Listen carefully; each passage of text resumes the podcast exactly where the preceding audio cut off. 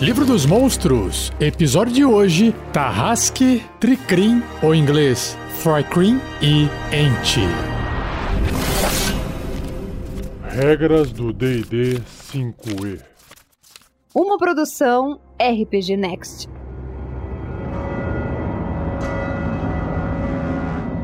Finalmente cheguei no Tarrasque e o livro dos monstros do D&D quinta edição tem a sua ilustração. Ele parece um grande lagartão com uma carapaça, uma espécie de armadura natural nas costas com vários espetos ele anda em duas patas, tem dois braços para frente. Ele lembra um pouco uma mistura de Tiranossauro Rex com Godzilla. Ele tem uma grande cauda e a sua cabeça tem uma boca bem grande, cheia de dentes, dois olhos pequenos, um de cada lado da cabeça e dois chifres saindo para frente. E você tem uma noção do tamanho dele porque do lado na ilustração tem pequenos pássaros voando. E esses pássaros são quase que pontos perto da ilustração.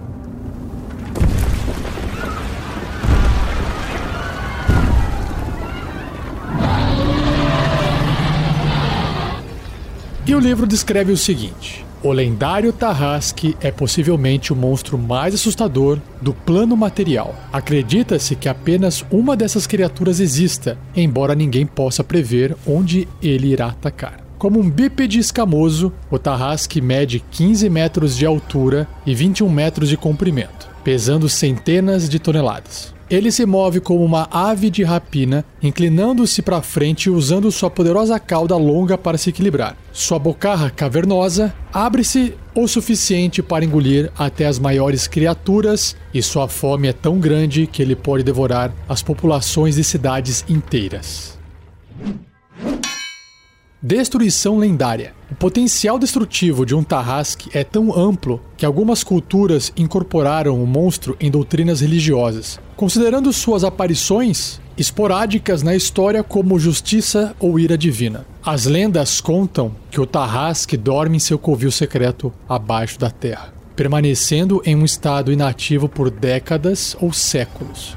Quando ele acorda em resposta a algum chamado cósmico inescrutável, ele emerge das profundezas para obliterar tudo em seu caminho.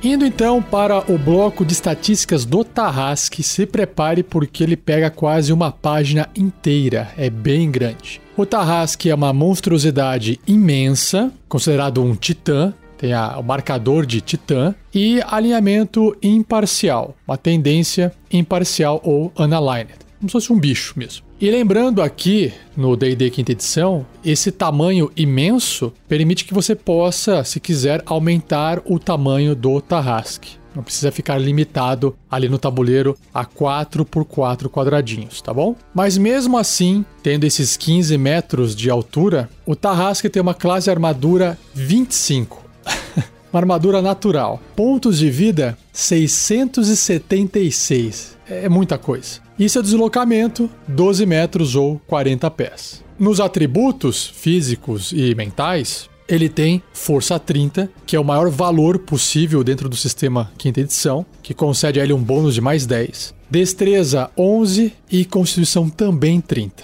Então destreza está na média igual de um ser humano. Agora inteligência é 3, o que dá realmente essa confirmação de que ele é um bichão. Sabedoria 11 e carisma 11. Aí ele tem bônus nos testes de resistência, inteligência mais 5, sabedoria mais 9 e carisma mais 9. Ele tem também imunidade a dano de fogo, veneno e também contusão cortante e perfurante de ataques não mágicos. Olha só, é imunidade, não é resistência. Então a única forma de causar dano no Tarrasque é usando ataques mágicos e não adianta usar fogo e nem veneno. Ele também tem imunidade a algumas condições: amedrontado, enfeitiçado, envenenado e paralisado. Então não dá para assustar ele, não dá para controlar a mente dele e não dá para paralisar ele também. Então, muito difícil de parar essa criatura, né? Em sentidos, ele tem percepção às cegas de 120 pés, que é a mais longa que tem, 36 metros, e a sua percepção passiva é de 10 idiomas nenhum e seu nível de desafio é 30. É gigante, é o maior número que tem também, se eu não me engano. 155 mil pontos de experiência. Ou seja, mesmo com quatro personagens, quatro a cinco personagens nível 20, o Tarrasque já apresenta uma ameaça super grande. Nos traços, ele tem quatro aqui descritos. A sua carapaça reflexiva, monstro de cerco, resistência à magia e a sua resistência lendária. A carapaça reflexiva diz que sempre que o Tarrasque for alvo de uma magia mísseis mágicos, uma magia de linha ou uma magia que requer uma jogada de ataque à distância, o jogador tem que rolar um D6. Entre 1 e 5, o Tarrasque não é afetado. Nossa! Num 6, o Tarrasque não é afetado e o efeito é refletido de volta no conjurador, como se ele tivesse sido originado do Tarrasque, transformando o conjurador no alvo. Nossa!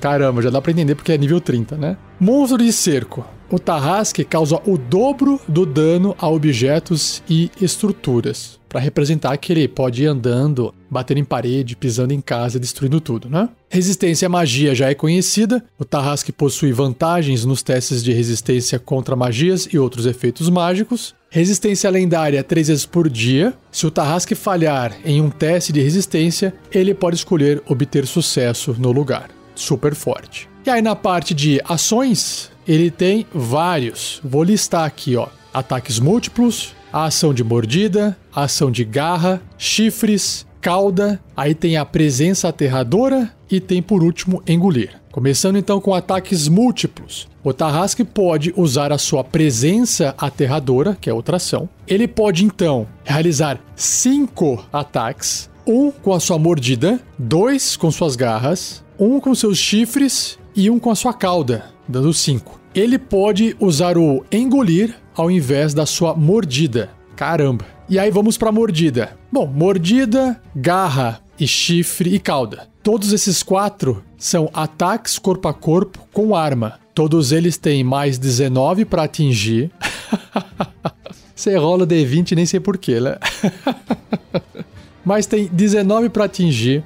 Os alcances vão variar, tá? Então, a mordida 3 metros, né? 10 pés, dois quadradinhos. A garra, as garras no caso, um pouco mais longe, 4 metros e meio, que são 3 quadradinhos. Chifres, 3 metros, igual a mordida. E a cauda, 6 metros, 4 quadradinhos, 20 pés, tá? Então, beleza. Tá? Todos eles vão ter essa diferença de distância. Só que todos eles ainda são contra apenas um alvo. E aí, se acertar a mordida, causa 36 ou 4d12 mais 10 de dano perfurante. E ainda, se o alvo for uma criatura, ela fica agarrada, com uma dificuldade para escapar 20. E até esse agarrão acabar, o alvo fica impedido e o Tarrasque não pode morder outro alvo. Faz todo sentido. Já a garra, se for acertada, 28 ou 4d8 mais 10 de dano cortante. Não tem mais nenhum efeito. O chifre, 32 ou 4d10 mais 10 de dano perfurante. Então perceba que ele tem vários tipos de dano físico, né? A cauda, 24 ou 4d6 mais 10 de dano de contusão. Então ele tem todos os tipos de dano aqui: perfurante, cortante e de contusão.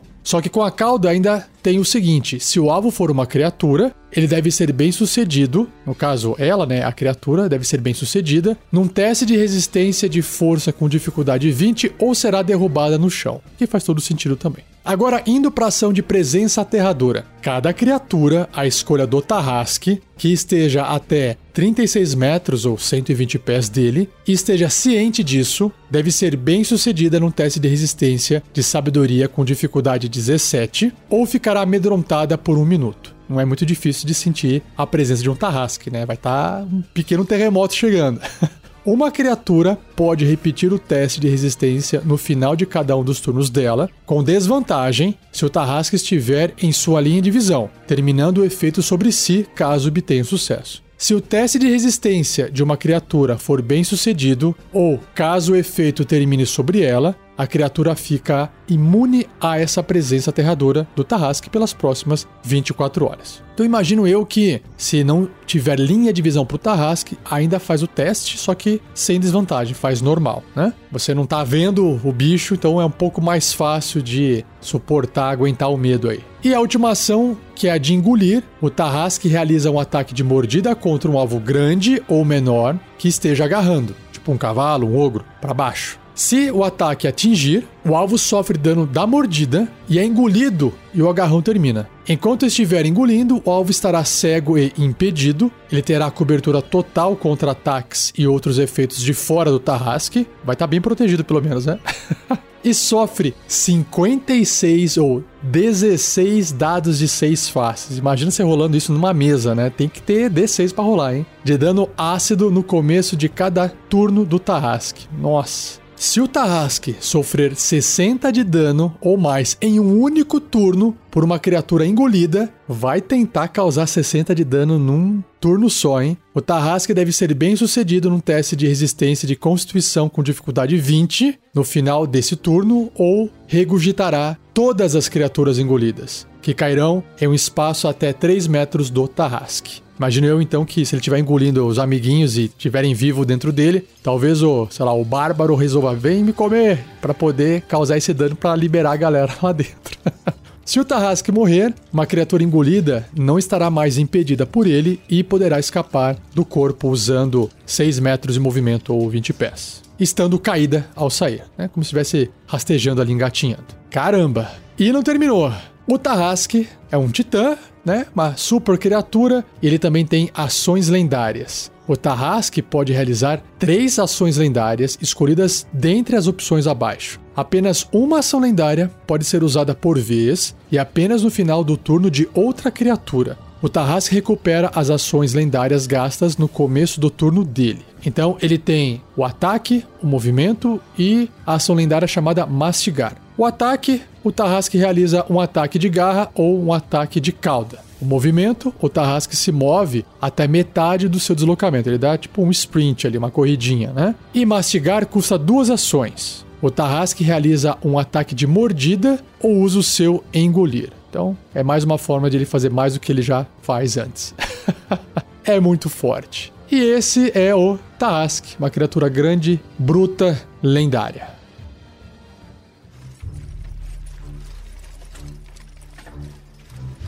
Ideia de aventura.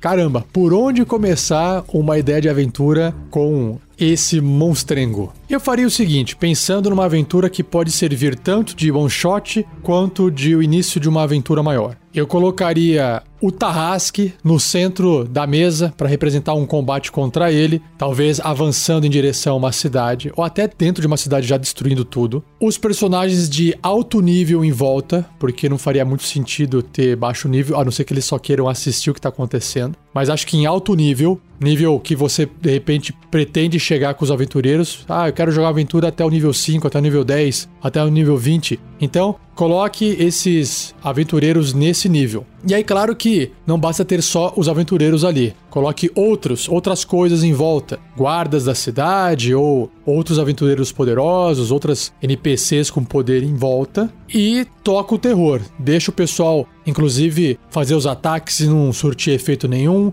fazer magia e a magia retornar e matar o conjurador, para que você possa passar para as pessoas ali, dos jogadores, né? Quais são os poderes do Tarrasque e mostrar que realmente ele é um problema. Até talvez usar essa cena que eu comentei, do tipo, ele come alguns personagens, e se os personagens sobreviverem ao dano ácido, talvez dê tempo de alguém resolver entrar e causar dano lá dentro do Tarrasque para fazer ele vomitar a galera, né? Seria arriscado. Mas seria talvez uma forma de salvar antes que todo mundo dissolva e morra. E não sobre nem corpo para poder ressuscitar depois.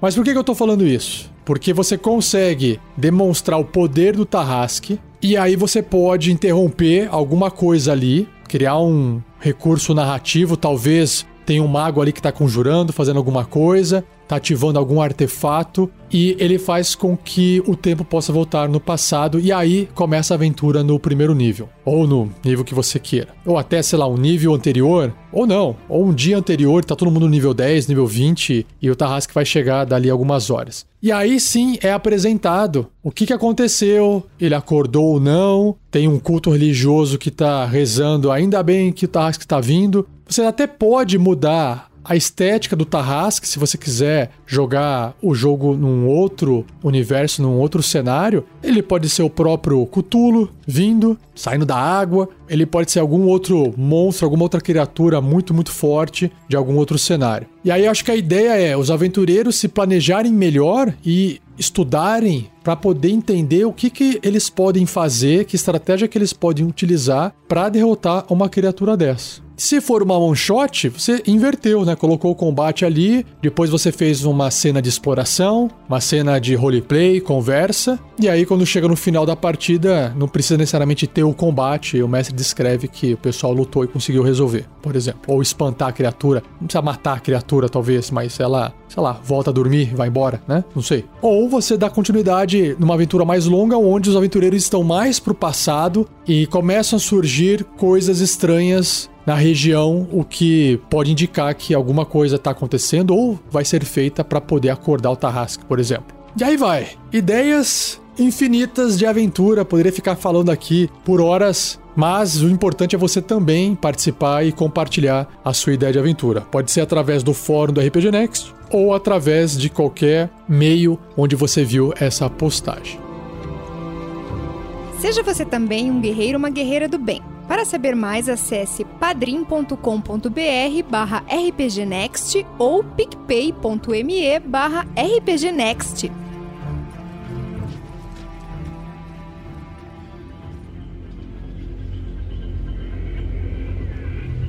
Próxima criatura do livro é a Tricrin, ou em inglês Thrycrin. A ilustração apresenta, lembra um cavalinho de Deus, aquele inseto, a cabeça dele principalmente, os bracinhos também. Só que ele não tem aquela bundinha e asa, né? Ele é um humanoide. Se é que dá para chamar isso de humanoide. Parece um bicho grilo. um bicho cavelinho de Deus. ele então tem as suas duas patas, aquelas pernas, patas que dobram para trás, igual cachorro, né? E gato. Ele é magrinho, parece que a pele dele é feita de quitina, de inseto. E aí da cintura para cima, ele lembra o Goro do Mortal Kombat, porque ele tem dois pares de braços. Dois braços de um lado, dois braços do outro. E aí parece que um bracinho de baixo tá segurando tipo uma estrelinha ninja, algo assim, de três pontas. E os dois braços de cima, ele segura. Parece uma glaive lança e tem duas pontas. A lâmina tá nas duas pontas, nas duas extremidades. E aí ele veste uma armadura assim, umas ombreiras de armadura. E aí tem a cabecinha de inseto com aparência de cavalinho de Deus.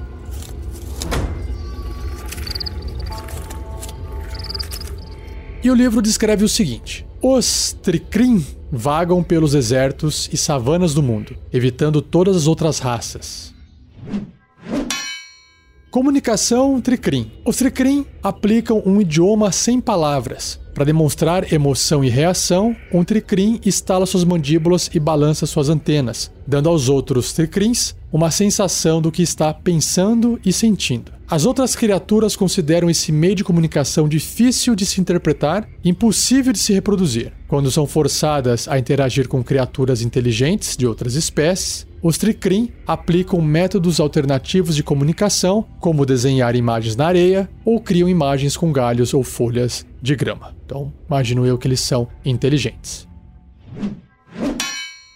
Emoções limitadas. Os Tricrim experimentam toda a gama de emoções, mas não são tão propensos a explosões emocionais quanto os humanos. Os Tricrim, com habilidade psionica, frequentemente demonstram uma variedade maior de emoções, particularmente se eles viverem próximo ou interagirem com humanos ou outras criaturas muito emotivas. Isolacionistas e andarilhos. Os Tricrim consideram todas as outras criaturas vivas como nutrientes em potencial e eles adoram o sabor da carne dos elfos em particular. Se uma criatura puder ser usada como algo além de alimento, o Tricrim provavelmente não atacará à primeira vista. Os Tricrins matam para sobreviver, nunca por esporte. Então talvez eles não sejam malignos. Aqueles que nunca dormem. Os Tricrim não precisam dormir e podem descansar enquanto permanecem alerta e realizam tarefas leves. Sua inabilidade para dormir é um dos motivos para a expectativa de vida deles ser tão curta. A expectativa de vida média de um Tricrim é de apenas 30 anos.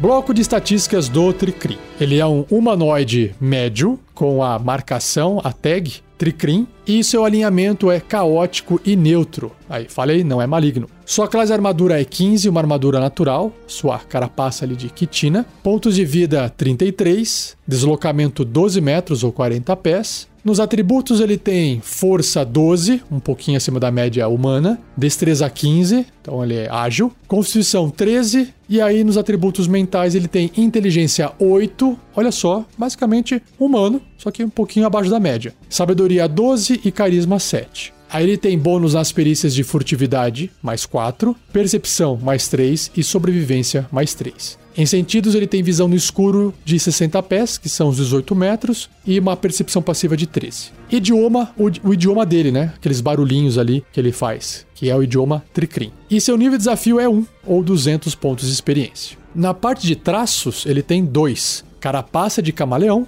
e salto parado. A carapaça de camaleão diz que o Tricrim pode mudar a cor de sua carapaça para combinar com a cor e textura de suas redondezas. Como resultado, ele tem vantagem em testes de destreza, furtividade feitos para se esconder. E o salto parado, o salto à distância do Tricrim, vai até 9 metros, 30 pés, e o salto em altura vai até 4 metros e meio, metade, que são 15 pés com ou sem uma corrida inicial. O que faz sentido por causa das pernas dele ali, que parecem pernas para dar grande impulso, igual perna de grilo. Na parte de ações, ele tem três: ataques múltiplos, mordida e garras. Ataques múltiplos descreve que o Tricrim realiza dois ataques, um com a sua mordida e um com as suas garras. Então, mordida e garra são ambos ataques corpo a corpo com arma, mais três para atingir, alcance um metro e meio, né, um quadradinho, apenas uma criatura. Se acertar a mordida, causa 4 ou 1d6 mais 1 de dano perfurante.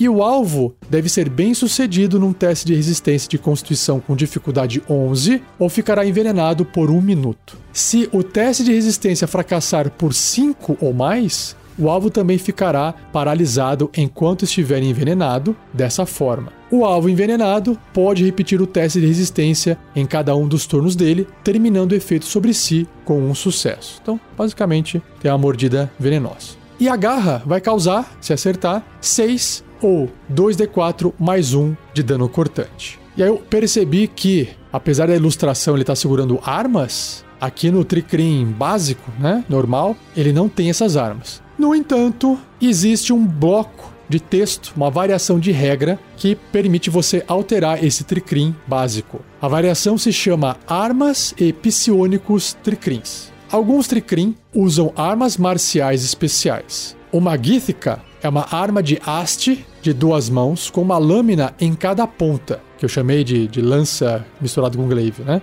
Uma Shatisha, Shatisha é uma cunha chata e triangular com três lâminas serrilhadas, uma arma leve de arremesso, que eu chamei de estrelinha de três pontas. Um tricrim armado com uma Githica e Chatchas ganha as seguintes opções de ação. Então, em ataques múltiplos, diz que ele realiza dois ataques, um com uma arma e dois ataques com a estrelinha de três pontas. Vou falar assim que é mais fácil.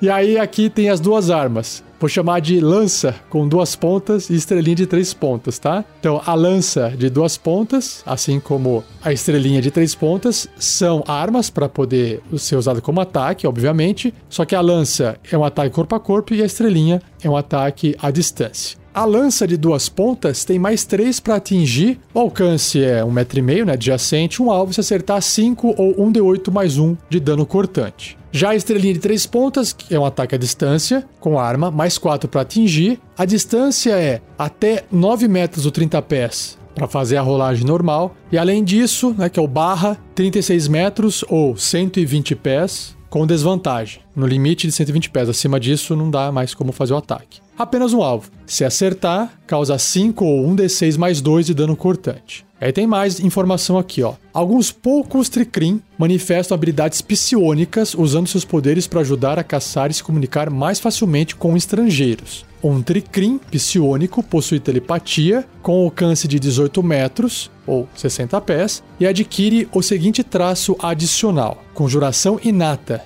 psionismo. A habilidade de conjuração de um Tricrim é sabedoria, com uma CD, uma dificuldade de resistência de magia 11. Ela pode conjurar inatamente as seguintes magias sem necessidade de componentes materiais. Então, à vontade pode usar mãos mágicas e a mão é invisível. Duas vezes por dia, cada uma das magias arma mágica e nublar. E uma vez por dia, invisibilidade. Apenas pessoal, para ele mesmo. Esse então é o Tricrim, ou Tricrim. e vamos para a ideia de aventura.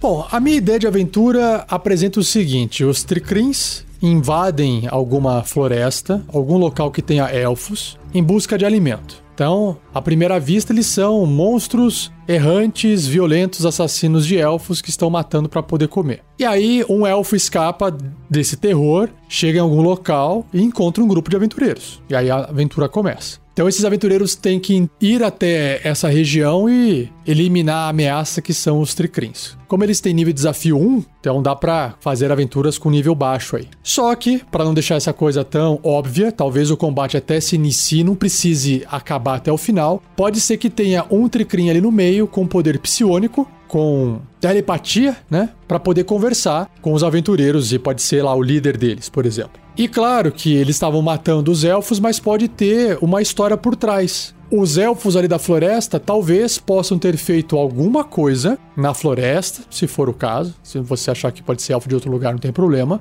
E essa outra coisa que foi feita tirou o equilíbrio natural da região e fez com que os tricrins passassem fome. E talvez os tricrins até tentaram entrar em contato com os elfos, mas os elfos consideravam essas criaturas como, sei lá, abominações, ou uma ameaça, ou falar, meu, se dane aí vocês, né? E aí, uma vez que foi ignorado, talvez, o pedido, talvez o pedido dos Tricrins era, um, era difícil de comunicar porque eles não têm essa a língua, né? Ninguém entende o que eles falam. Então pode ser que por causa disso gerou ali um erro de comunicação e aí apareceu algum tipo de criatura, alguma coisa, ou contaminou alguma coisa que eles comem, enfim, e eles passaram a caçar os elfos para poder comer. Inclusive, eles deviam estar tá caçando um elfo, ou comer um elfo lá que fez alguma cagada ou tava morrendo, para não passar essa ideia de ser maligno, né? E aí um outro elfo viu e começaram a lutar. Então a guerra, a luta, ela se desenrolou por um desentendimento porque já tinha uma tensão ali é, política, geográfica, prestes a romper. E aí, quando os aventureiros chegam, eles entendem essa situação e tem que tentar restabelecer esse equilíbrio, porque senão não vai acabar essa guerra contra os elfos. E aí a missão se torna fazer o bem de outra forma, tentar eliminar esse mal que está atrapalhando os Tricrins e depois conversar com os elfos para poder falar, olha, não dá mais para vocês fazerem isso que senão vai dar treta ali. Pronto. Essa é uma ideia de aventura até curtinha se bobear. Talvez aí uma partida longa, duas, três partidas mais curtas, você consegue fechar essa aventura bacana. E já sabe, se tiver uma ideia, também compartilhe.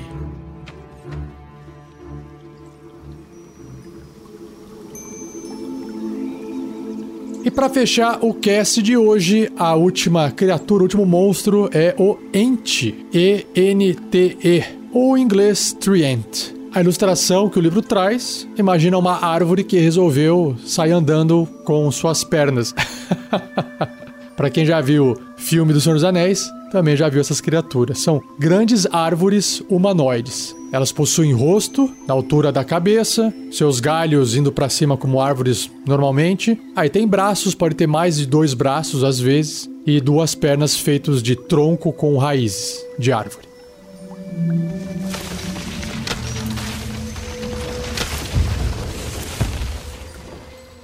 Ente. Entes são árvores despertas que residem em florestas ancestrais. Apesar das entes preferirem passar os dias, meses e anos em contemplação silenciosa, elas protegerão ferozmente seus domínios florestais contra ameaças externas.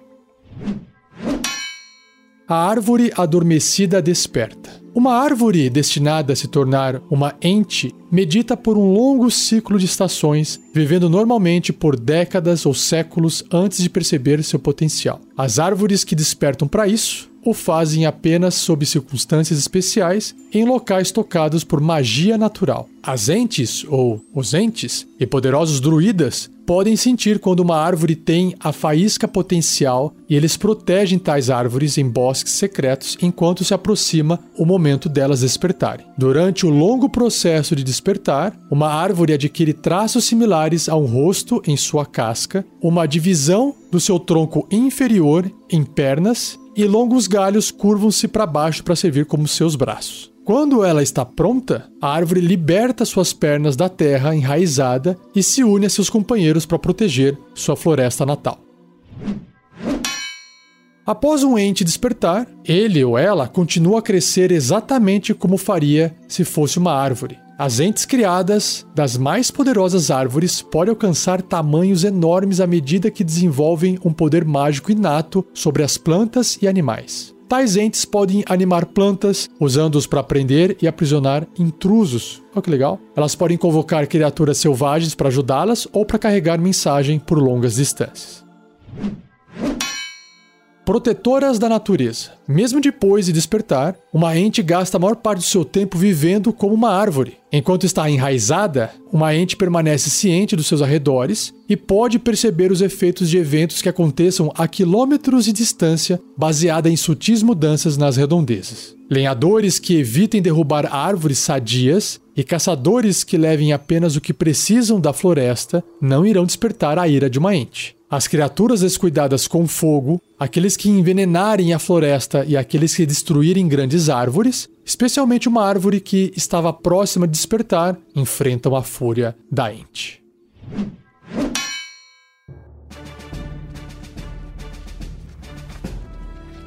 Então, o bloco de estatísticas da Ent diz que ela é uma planta enorme, pelo menos começando com enorme, né? Que, por exemplo, uma sequoia é super gigantesca. e enorme ocupa 3 por 3 quadradinhos ali no tabuleiro, mais ou menos o tamanho de um gigante. E o seu alinhamento ou tendência é caótico e bom. Sua classe armadura é 16, uma armadura natural, é as cascas da árvore. Pontos de vida 138, bastante. Deslocamento 9 metros ou 30 pés. Em atributos físicos, ela tem 23 de força, bem forte. Destreza 8, pouquinho lenta. Constituição 21. E aí nos atributos mentais, inteligência 12. Uau, acima da média inteligência dela, legal. Sabedoria 16, bem alta. E carisma 12. Aí ela também tem resistência a dano de contusão e perfurante. Então os danos serão reduzidos pela metade. Então, se eu usar o cortante, vai causar dano normal. E ela tem vulnerabilidade a fogo, vai sofrer o dobro do dano de fogo. Em sentidos, tem percepção passiva de 13. Idiomas, ela se comunica, entende, fala em comum, druídico, élfico e silvestre, que é o Sylvan em inglês. E seu novo desafio é 9, olha só que legal, ou 5 mil pontos de experiência. Que bacana. Nos traços, ela tem aparência falsa e é um monstro de cerco. A aparência falsa diz que enquanto o ente permanecer imóvel, ele é indistinguível de uma árvore comum. Legal. E o monstro de cerco, ente causa o dobro do dano a objetos e estruturas, igual o Tarrasque. E na parte de ações tem três: ataques múltiplos, pancada e animar árvores. Olha só. Ataques múltiplos. A ente realiza dois ataques de pancada. E aí a pancada é um ataque corpo a corpo com arma, mais 10 para atingir, o alcance 1,5m, apenas um alvo. Se acertar 16 ou 3d6 mais 6 de dano de contusão. É uma pancada mesmo. e o animar árvores, que é uma vez por dia, o ente magicamente anima uma ou duas árvores que ele possa ver até 18 metros dela, 60 pés. Essas árvores têm as mesmas características, né, estatísticas de um ente, exceto pelo valor de inteligência e carisma que são 1. Elas não podem falar e possuem apenas opção de ataque de pancada. Apenas, entre aspas. Uma árvore animada age como um aliado da ente. A árvore permanece animada por um dia ou até morrer. Até a ente morrer ou estar a mais de 36 metros da árvore, também é outra opção, ou até a ente usar uma ação bônus para transformar de volta em uma árvore inanimada. Por fim, a árvore então se enraiza, se possível. Então, uma hora vai voltar a virar ser árvore de qualquer jeito, se não morrer no processo. Muito bacana. Vamos então ver agora a minha ideia de aventura.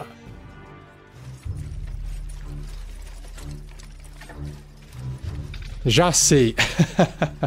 Eu imaginei agora trazendo aquela ideia de aventura do Tarrasque. Então os aventureiros estão no passado, sabem que o Tarrasque vai despertar e eles precisam de ajuda. E aí eles ficam sabendo que tem uma grande floresta, no coração da floresta existem algumas árvores que estão prestes a serem despertadas e eles precisam encontrar druidas da região que possam acelerar esse processo. Aí tem toda essa parte de roleplay, convencimento, como é que vai falar pro druida que um Tarrasque está prestes a acordar. Enfim, talvez existam sinais naturais de que o Tarrasque pode acordar e vai causar um estrago muito maior. E aí os druidas vão ter que tentar acordar esses entes. E claro que uma vez despertos esses entes, Aí talvez tenha que conversar, convencer essas criaturas a sair da floresta, ou enfim. Pode ser que os entes mesmo despertados não queiram fazer nada, não, não vão sair dali porque não foram convencidos. E aí talvez eles tenham que, os aventureiros no caso, né, tenham que às vezes até, sei lá, fazer alguma cagada, alguma merda numa parte da floresta para poder atrair os entes para lá, para depois fazer com que os entes possam ter a visão de alguma coisa e aí sim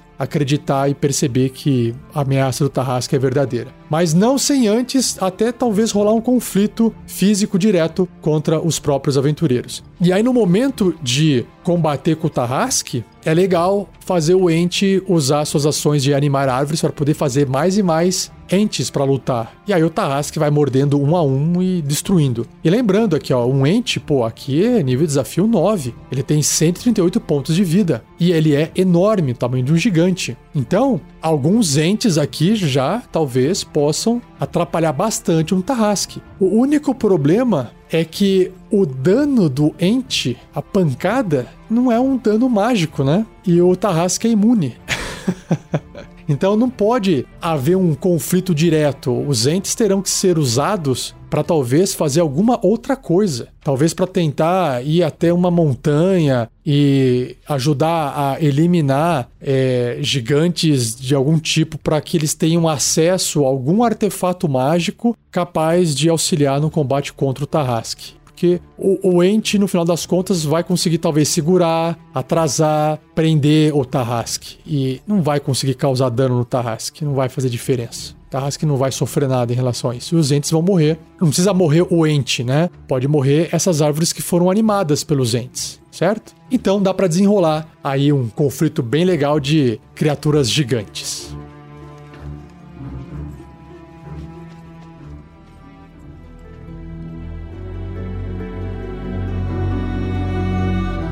Então eu encerro mais um episódio do Regras do DD 5E. Espero que você tenha gostado. Não esqueça de compartilhar. Agradeça ao Gleico Vieira Pereira por mais uma edição fantástica. E se você ainda não tem, não adquiriu ainda o livro do jogador, livro dos monstros ou livro do mestre, saiba que temos links de afiliados na postagem desse episódio no nosso site rpgnext.com.br e que se você comprar alguma coisa por lá, você vai ajudar o projeto indiretamente. Na verdade, é direto. Não, é indireto pela Amazon, mas a Amazon nos ajuda diretamente. Então você faz uma compra, parte do valor da sua compra a Amazon passa para nós, um percentualzinho, e isso ajuda o projeto. Certinho? E não perca o próximo episódio, onde eu irei apresentar os monstros Troglodita, Troll e o Tríbulo Brutal. para quem não sabe, o Tríbulo Brutal é o Amber Hulk. Beleza? Então, um abraço e até o próximo episódio.